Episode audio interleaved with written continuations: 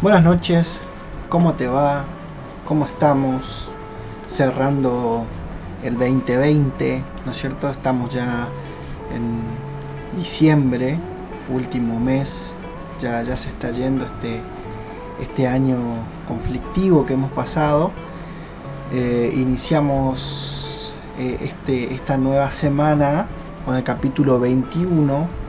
Hoy vamos a estar cerrando la filosofía moderna con un célebre autor, uno de los más reconocidos, pero no de los más fáciles de comprender. Sí, es, es muy complejo, así que no te recomiendo comenzar por ahí, aunque tiene ciertas teorías muy interesantes que seguramente vamos a, a tocar hoy en estos 15 minutos de compañía mutua que vamos a tener.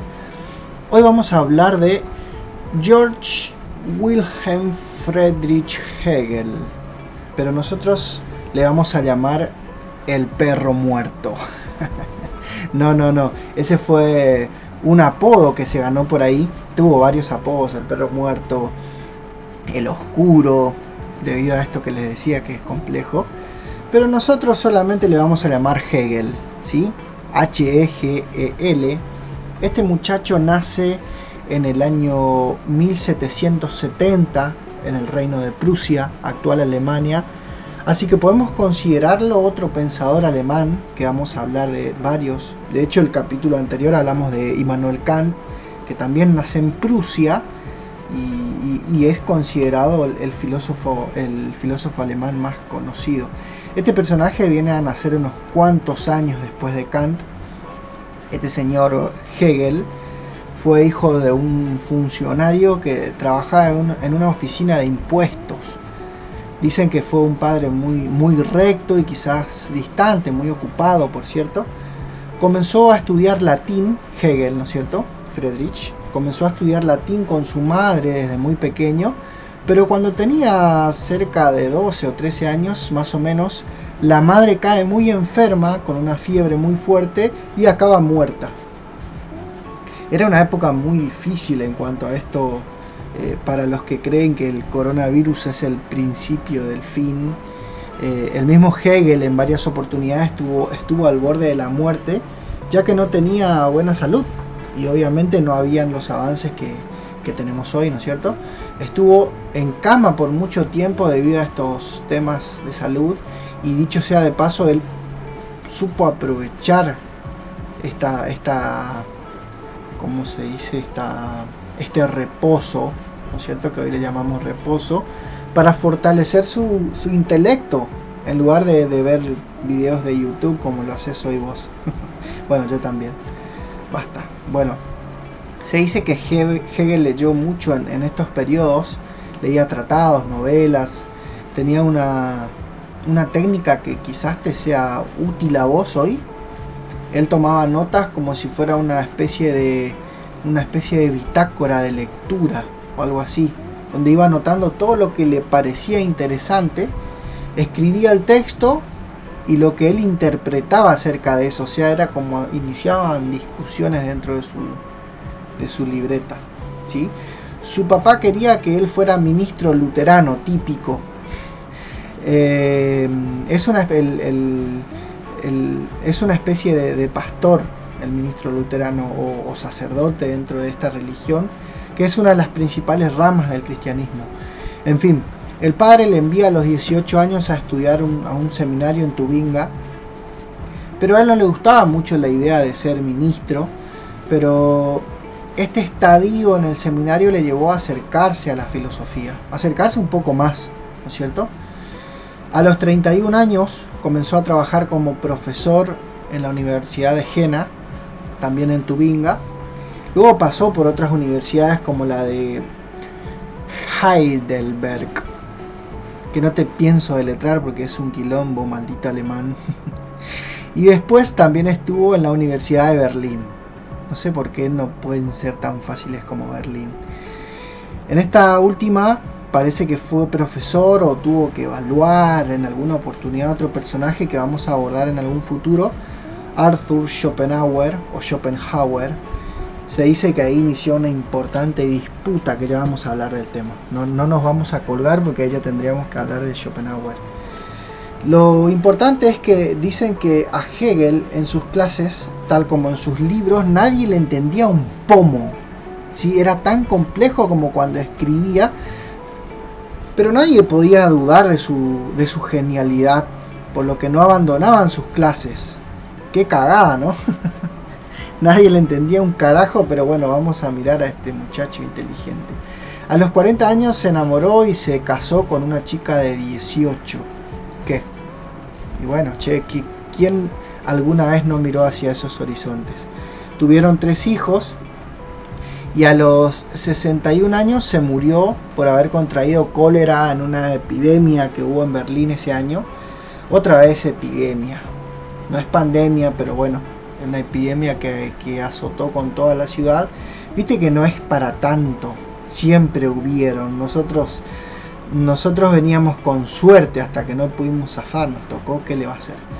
Bien, vamos a hablar un poco de su pensamiento. ¿sí? Él quería desarrollar un, pensamiento del todo, abarcar con, su filosofía todo, ¿sí? política, religión, arte, el ser humano, lo que sea, todo, todo. ¿Y cómo, cómo podemos lograr eso, Hegel? ¿Cómo vamos a hacer que, que abarcar todo? Fácil, vamos a crear un concepto que se va a llamar idea absoluta. ¿Qué es la idea absoluta? Vendría a ser la esencia de todo lo que existe. Con esto te voy a matar. Viste que antes de iniciar un proyecto, vos tenés la idea, ¿no es cierto? La vas trabajando en tu mente, quizás después en un papel, pero antes de, de ser algo, antes de que sea ni siquiera un proyecto, es solo eso, una idea. Bueno, la idea absoluta de Hegel es la idea que pensó Dios antes de la creación. Tomá. Fin. Esto fue todo el capítulo de Hegel. Nos vemos hasta la semana que viene. Chau, chau. no, mentira, mentira. Vamos a, extendernos un poquito con este tema. Esta idea absoluta, para convertirse en nuestra realidad, o sea, de, para, de, ser la idea solamente en la mente de Dios, para pasar a ser lo que nosotros conocemos hoy, es necesario que pase por un concepto, y este sería el concepto del tiempo. O sea, hasta ahora sé que no me estás entendiendo, pero ya me vas a entender. No puede o no podría presentarse en toda su perfección y en lugar de eso va presentándose en partes, como si nosotros tendríamos que verlo con zoom, ¿no es cierto?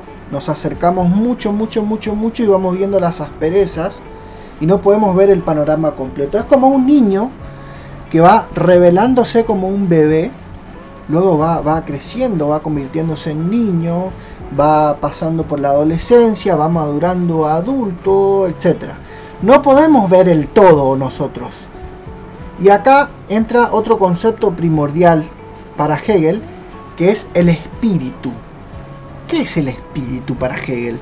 Es la forma que toma la idea cuando se relaciona con el tiempo. Así como en el ejemplo anterior del niño, si miras ese ejemplo del bebé, después niño, después adolescente, etc., míralo pero desde tu perspectiva de tu vida, ¿sí? ¿Alguna vez fuiste un bebé que, que no sabía ni hablar, pero fuiste pasando un proceso de vida quizás Quizás pasaste por cosas que no fueron muy agradables, o, de hecho no lo fueron para nada, pero son las que te moldearon para que hoy seas ese adulto de quien te enorgulleces. Bueno, Hegel cree que en la historia de nuestra existencia el espíritu se va perfeccionando y se va revelando. Nosotros formamos parte de esa perfección. A lo mejor no acabada. Somos como las asperezas que se ven eh, cuando miras una naranja desde cerca. No ves la naranja completa, pero ves los poros. Nosotros formamos parte de eso. O sea, somos, somos parte de un todo. ¿Sí? Lo somos. Lo que vemos es que el espíritu se va perfeccionando y todo, todo va a terminar algún día con la, la revelación de ese espíritu absoluto. donde cada uno de nosotros vamos a estar formando parte. Por ejemplo, si faltase uno, no importa lo hijo de puta que pueda ser, ya no sería perfecto porque le falta algo. ¿No es cierto?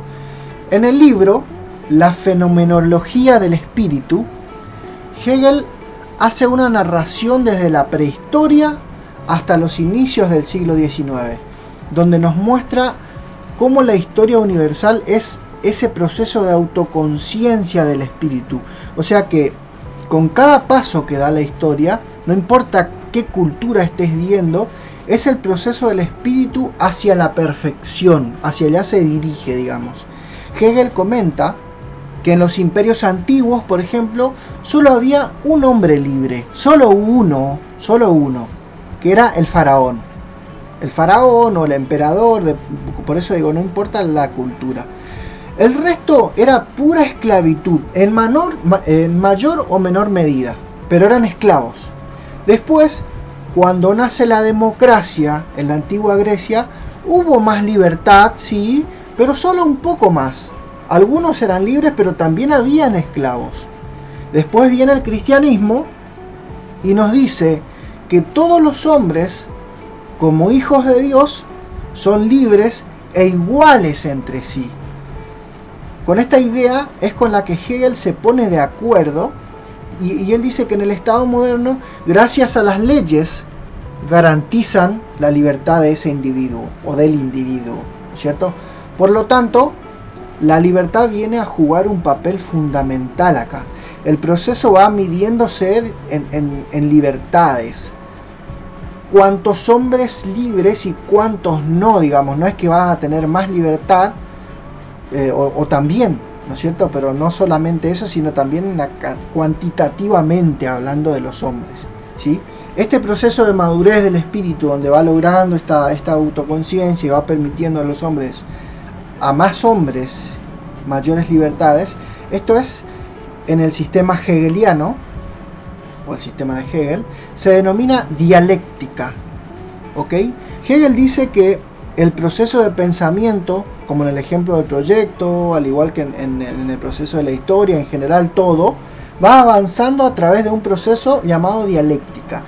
La dialéctica es un, es un proceso que tiene tres etapas. ¿ok? Inicia con una idea, ¿sí? Como, como la del proyecto. Inicia con una idea que la vamos a llamar tesis. ¿Ok? La idea es una tesis. Acá se supone que está el espíritu, pero de manera tosca, eh, eh, imperfecta, le faltan cosas. De hecho, también aparece o también contiene su contradicción, ¿sí? que vendría a ser la antítesis.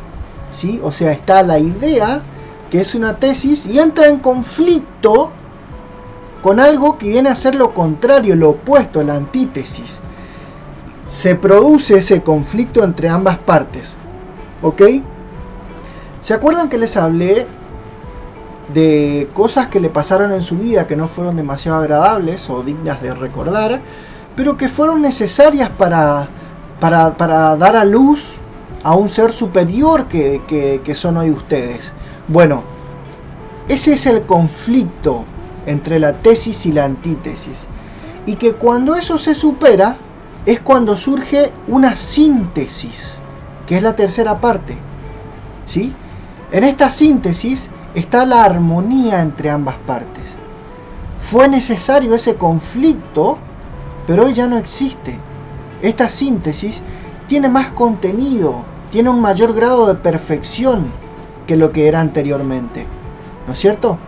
fue necesario ese conflicto, como, como en tu vida fue necesario ese, ese, ese mal día, mal tiempo, mal época, para que hoy te conviertas en un ser superior o más fuerte que antes, el conflicto entre la tesis y la antítesis es necesario para dar a luz o para, para, para el surgimiento de la síntesis.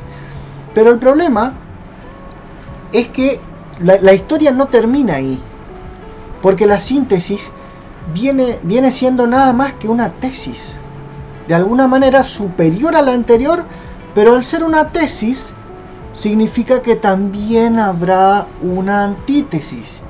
Y ahí deberá surgir de nuevo ese enfrentamiento hasta que surja una, una nueva superación, una nueva síntesis. Y es un proceso que continúa, no eternamente, que continúa hasta nuestros tiempos, digamos. ¿No es apasionante esto? Este proceso va a continuar, por eso digo, no es, no es eterno. Es un proceso que va a continuar hasta lograr el grado máximo de perfección y esa síntesis que va a darse en ese momento va a ser el espíritu absoluto. ¿Ok? Hegel cree que el conflicto es necesario en el proceso. Así que vamos a cerrar el capítulo de hoy, ¿sí? Pensando en los tiempos que estamos viviendo todo el mundo hablando de la vacuna, que se viene, que, si no se viene, que si nos la van a dar gratis, que si nos, las van a, nos la van a cobrar.